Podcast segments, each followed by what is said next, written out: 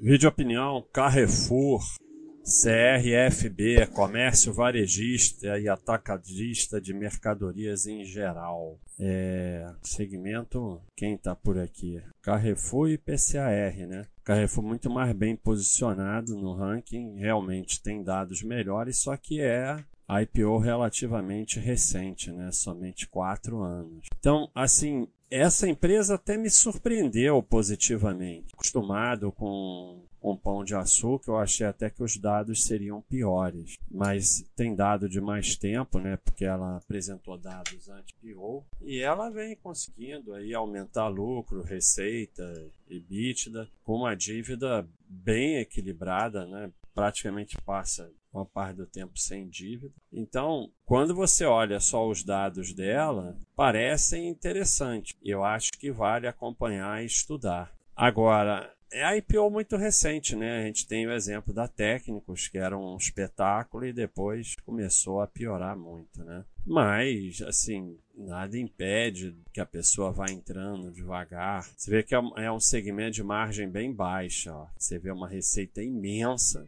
com um lucro aqui é, pequenininho, né? Mas é a característica do segmento, né? Não, não tem muita saída. Esse varejo de supermercado e tal, é isso mesmo, é margem baixa, é muita venda para fazer um lucro consistente, né? Um lucro aqui de é, 3 bilhões quase. Para isso tem que vender mais de 70 bilhões. E assim, ah, mas margem baixa tal. É característica do segmento, não tem muito o que fazer. Já temos aqui o, o comentário anual e o vídeo anual do Eduardo. Quem quiser ver um vídeo mais técnico né, sobre a empresa, os vídeos dele são realmente espetaculares. Essa empresa não tem site, pelo que eu sei, não. Então, assim, é, não tem muito o que falar. Eu acho que é uma empresa que vem se mostrando interessante, mas a IPO recente, né? Então, a única coisa é aprender a entrar devagar nessas empresas, não ficar todo empolgado, vai, turn around, não sei o que,